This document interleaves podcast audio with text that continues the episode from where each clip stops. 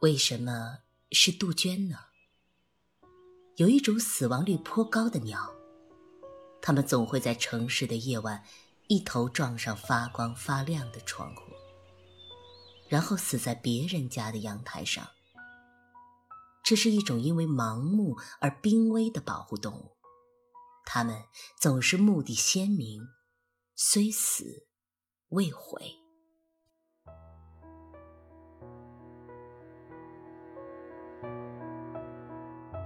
上官文露短篇小说《秀娟》第一集。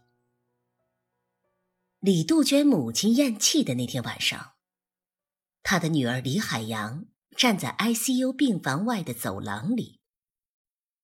李海洋的二姨、三姨、四姨并排坐在一张长沙发椅上，三个人的肩膀律动一致的起伏着。李海洋穿越长甬道，幽暗的走廊里有六盏小红灯朝他一齐射过来，使他三个姨妈的眼睛红肿着。二姨李百灵的那一对射灯受了惊吓般的站起来，像外甥女是什么稀客。三姨李天歌和四姨李小燕相互交换了一下光源，就表示。让李海洋过来坐。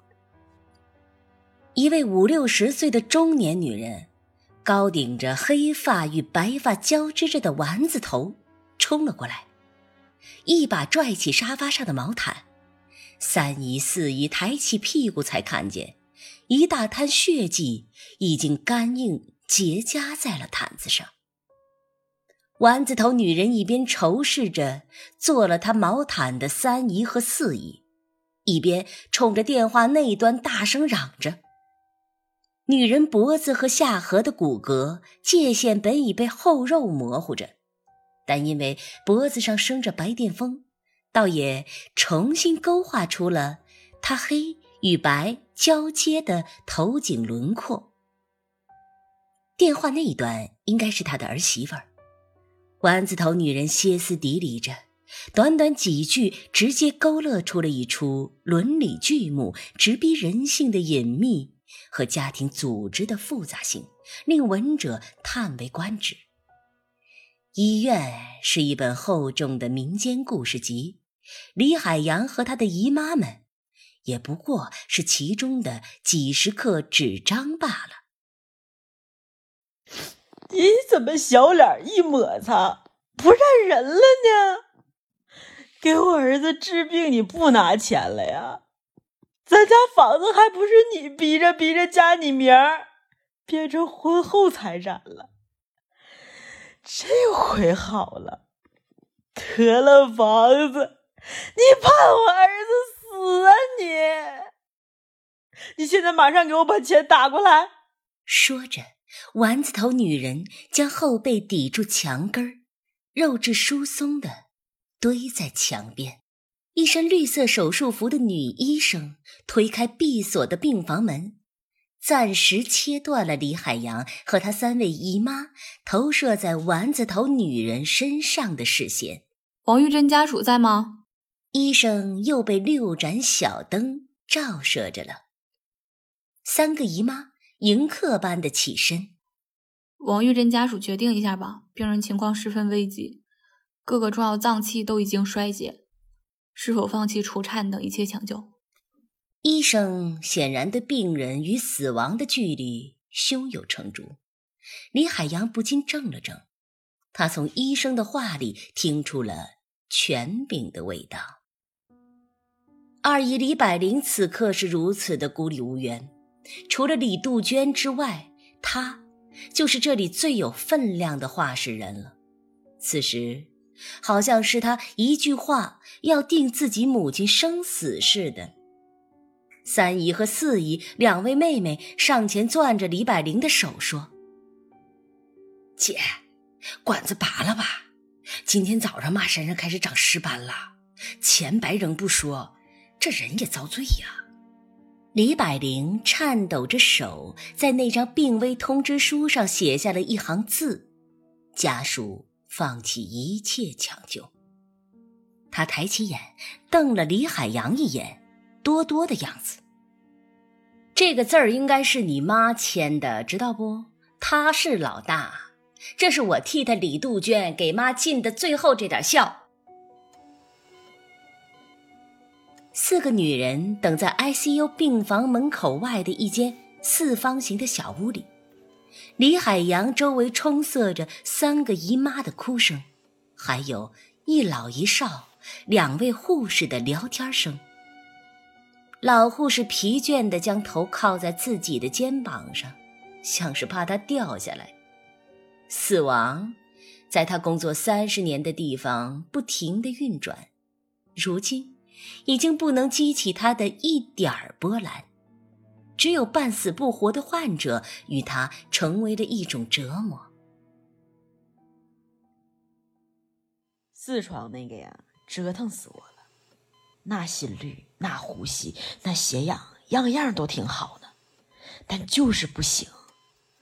都快三十天了，家属天天来闹，现在还搁外面哭呢，你看。说是周主任手术没给做好。哎呀，其实跟你说啊，他儿子骑摩托撞大货车，那是肉包铁呀！来的时候脑浆子都漏了，咋能活得了啊？早就脑死亡了。他妈还搁那硬挺着呢。一天一万多块钱，这咋花得起呀？怪不得。他儿媳妇都不来了。李海洋反应过来，他们俩议论的是外面丸子头女人的儿子。年轻护士挤出一条神秘而低沉的声线说：“是啊，不过今天晚上不一定过得去了啊。肾功啊也早就不行了，身上都透明了，这打药打的皮都要撑破了。”哎，今晚收拾完这个，你明天就去给你儿子订房子了吧？哎呀，一百零三平米大洋房啊，你算是熬出头喽！出头？早着呢。儿子家里那个肚子又大了。老护士指着自己的肚子，摆出嗔怒的样子来。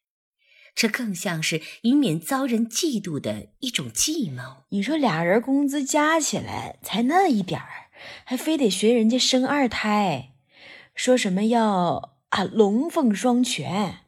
老少两位护士不约而同的扑哧笑了一声，又齐刷刷的捂住了嘴。李海洋觉得这位老护士的儿媳妇儿恨不得马上能在。ICU 病房的死人面前生出孩子，得到姥姥病危消息的这三十六个小时以来，李海洋的头脑中一直翻腾着那个恐怖阴森的镜头。李海洋还没有做好这个准备。里面病房的门推开了，女医生探出头来说。准备好了，王玉珍家属可以进去了。一老一少两位护士的面庞立刻被放置进了冰箱的冷冻层。疫情期间最多进去俩人啊，你们几个谁去？赶紧在这换上拖鞋。说着，他们俩从身后的鞋架上一人取下一双拖鞋扔在了地上，惬意传染着。三位姨妈脸色僵然。李海洋跨越了四人所站立着的那一条水平线，他今天是为着什么来的？我代表我妈，送我姥一程。李海洋使用着城市化的语言，他的目光与三姨四姨的相撞，他在里面读出了惊讶，还有些许感激。姨妈之中派出的是李百灵。虽说他对两位妹妹恨铁不成钢，但又无法在这一刻施展家教，只多多的对着李海洋：“你不用代表你妈，就当我妈没她李杜鹃这么个女儿。”病房门推开的那一刻，李海洋的脚步踉跄。作为外孙女，这本来不应该是她练习的时刻，但是由于母亲不能到场，他只能硬着头皮。但他相信，这并非一次无奈的代言，更多的还是姥姥对他最后的呼唤。他从小就没有见过爷爷奶奶。父母又醉心于自己的宏图伟业，是姥姥一手带大了他。那时候，姥姥才是他真正的母亲。尽管是带着对于妹妹们的胆怯的鄙夷入场的，但李百灵见到满身插满了管子的母亲，腿还是一软，堆到了地上。就如同影视剧中为衬托恐怖而设置的多余的角色。李海洋一步一步走到病床前，他抚开了姥姥额前的白发，看见了姥姥额头上的几点紫红斑。这就是三姨和四姨口中的尸斑吗？他又掀开盖在姥姥身上的白色棉被。四肢都已经温凉了，一块块斑痕触目着。上一次他是在八十岁寿辰上见到姥姥的，这一次见姥姥，竟成为了医疗器械上一组数字旁的遗体。三十六岁的李海洋根本没有做好准备，就和死亡迎头相撞了。一位年轻的男护士动作娴熟地拔掉姥姥口鼻处的呼吸管和引流管，拔掉了下身的尿管，拔掉了手上的输液管，拔掉了脚上的输液管。老人王玉珍的一生不曾这样任人宰割过。他即使行动不便，从来亦都是事事要求自己力所能及的。来不及似的，李海洋拿出了手机。点开一段视频，举到姥姥跟前。姥，你看看吧，你大女儿李杜鹃还活着呢，她好好的。李海洋不自觉的就使用了“还活着”这样似乎有些怪异的描述。虽然姥姥已无法表达，但她知道，姥姥到死都在怀疑五年未见的女儿李杜鹃。是否还活着？视频里，李杜鹃穿着一身艳丽的玫红色连身裙，这是五年前李海洋送给她的一身睡裙，她后来总是穿在外出的场合。老儿，你大女儿李杜鹃今天在姑家的精神病院可出风头了，和一个男博士一起表演诗歌朗诵呢。轻轻的，我走了，正如我轻轻的来。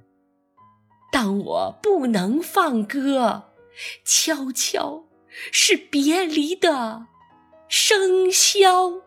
李杜鹃的眼睛深情地望着身边的男博士，眼神里交错着少女般迷离的光辉。老儿。你不知道，我妈那全是人才，一个比一个厉害。医生说李杜鹃是太聪明了，才得这个病的。老儿，你放心走吧，李杜鹃没有死。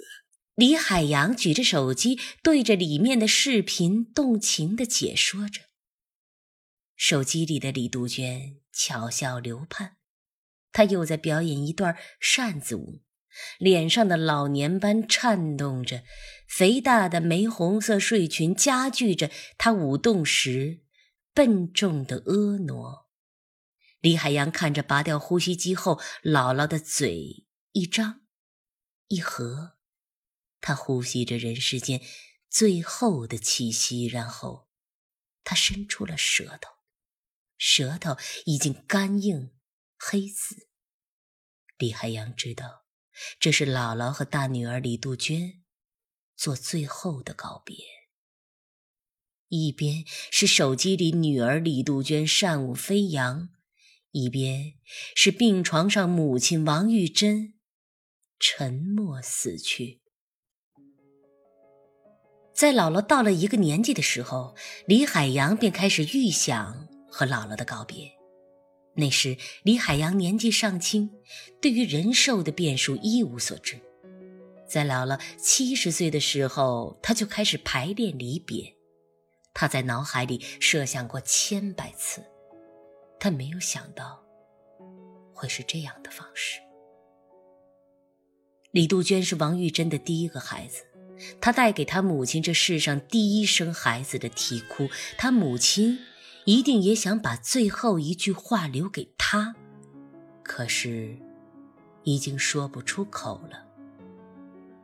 脑梗的威力直接让重度糖尿病患者王玉珍陷入昏迷，在 ICU 重症监护室的任何抢救都无济于事，连半句遗言都没有留给任何人。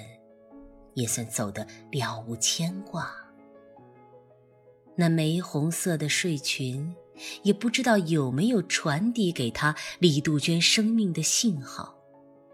人家都说，要尽量让老人无挂碍的走。李海洋也不知道，最后他来的这一趟，有没有带来他该带来的东西。病房里的男护士在一旁看守着，眼看着仪器上的血压、心率、血氧全部趋于直线，他在病历单上快速写上了死亡时间：二十二点十五分。男护士看了一眼涕泪横流、满脸通红的李百灵，皱了一下眉头，挤出一句：“眼泪不要掉到患者身上，请家属抓紧撤离，到十一号电梯处接遗体。”李海洋和他父亲那边的亲人早就断了联络，姥姥撒手了。从这个深夜起，在这个世界上，他就是个真正的孤儿了。姥姥火化的这一天，李海洋去了姑家子精神病院探视李杜鹃。与其说是探视，还不如说是一场观影。李海洋坐在一楼的探视间里，通过投影收看着看护员传给他的视频。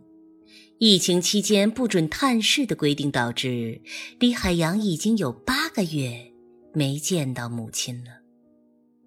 他每次来到病院，都要被关在这间墙上铺满了小白格子瓷砖的房间里。这间房像极了他家的厕所。白色恐怖隔绝着他母亲能够对他传递的一切信息。看护员将视频转发到李海洋手机上的时候，表情是不耐烦中带着愠怒的。你妈今天一大早上起来就嚷嚷着要出去，这都闹腾一上午了，你自己看看吧。视频中的李杜鹃坐在床上。依然穿着那天晚上演出时的那条玫红色睡裙儿，他面部整肃又认真地说：“我我都来了八个月了，我现在感觉特别好，你们就让我出去吧，我出去能找我女儿，你们放心吧，我要去看我爸妈，我都五年没见着他们了。”现在，李杜鹃颇聪慧的学着不再说“我根本没有病了”，因为这句话是恐怖的象征。李杜鹃发现，那些经常说这话的病人，无一例外的都被医生加大了药量，用白色的约束带约束起来。不听话的病人就要多吃药。李杜鹃害怕吃药。她总觉得这个地方是用药把他们这些正常人吃的不正常了。后来，李杜鹃又跑到走廊里，突然大笑起来，嚷道：“呵呵，你们都不知道，我就是释迦牟尼，如来灭后后五百岁转世的佛。你们不要告诉别人，连我父母我都不告诉，是如来佛。”让我远离所有亲人，才能修成正果。我现在已经成佛了，我可以出去见我爸妈了。李杜鹃的笑声在幽空的走廊里回荡着。此时，她是被神佛启示着的人，无所畏惧。不许大声喧哗，护士说：“你敢这么跟佛说话？”李杜鹃一脸怒容。你知道规矩的呀。那小护士只把头一斜，佛立刻蔫儿了。就是说，佛在这里也要听医生护士的话，否则又要吃药了。李杜鹃就这样在时而肃杀、时而癫狂交织着的情绪中折腾了一上午。其实，无论是哪一种样子的他，单独拿出来，都未必完全是精神病人的标准症状。但是，这两种表演在病院病房和走廊里不断的切换着，他的病态就十足了。李杜鹃还不知道他已经和母亲阴阳两隔，而这消息未有人敢透露给李杜鹃半分。他们一直认为，精神癫狂的人受不得。半点刺激了。李海洋此行是怀着一股强烈的不甘和勇气的。他今天一定要见到李杜鹃，即使病院的医生不允许他告诉母亲姥姥去世的消息，怕李杜鹃发起病来很难处置。但李海洋冥冥中觉得，至少应该让李杜鹃感受一下他的母亲。哪怕是李海洋从火葬场带回的骨灰的气息，他觉得他母亲至少有权利感受到来自亡灵的信号。李海洋趁楼梯口的看护员不备，冲到了二楼的病房门口，隔着一排走廊的铁栏杆，他见到了他母亲。他对着李杜鹃大喊一声。妈这一声妈，他多年来都没有喊得这样响亮了。李杜鹃见到李海洋的一刻，是一副十足惊讶的表情。他几乎从走廊的尽头奔跑过来，他摇撼着铁栏杆说：“海洋，我真的没有病，你怎么还不带我走啊？李海洋，我要去看你姥。”你姥叫我去的啊，他跟我说，上面的人已经给他编号了，准备把他接过去过好日子。我寻思，得让他带上我呀。李杜鹃和王玲预先的交流令李海洋感到惊奇，也许他突如其来的躁动，说不定真是来自于母亲的升天。还有刘建华，他一定到处找我呢。哎，但是你告诉他啊，我得见完你姥才能见他，你让他等等我。听到这句话的时候，李海洋才知道，在他母亲的记忆里，并不曾和刘建华离婚。李杜鹃最后一次见到刘建华，就是为了签署离婚协议书。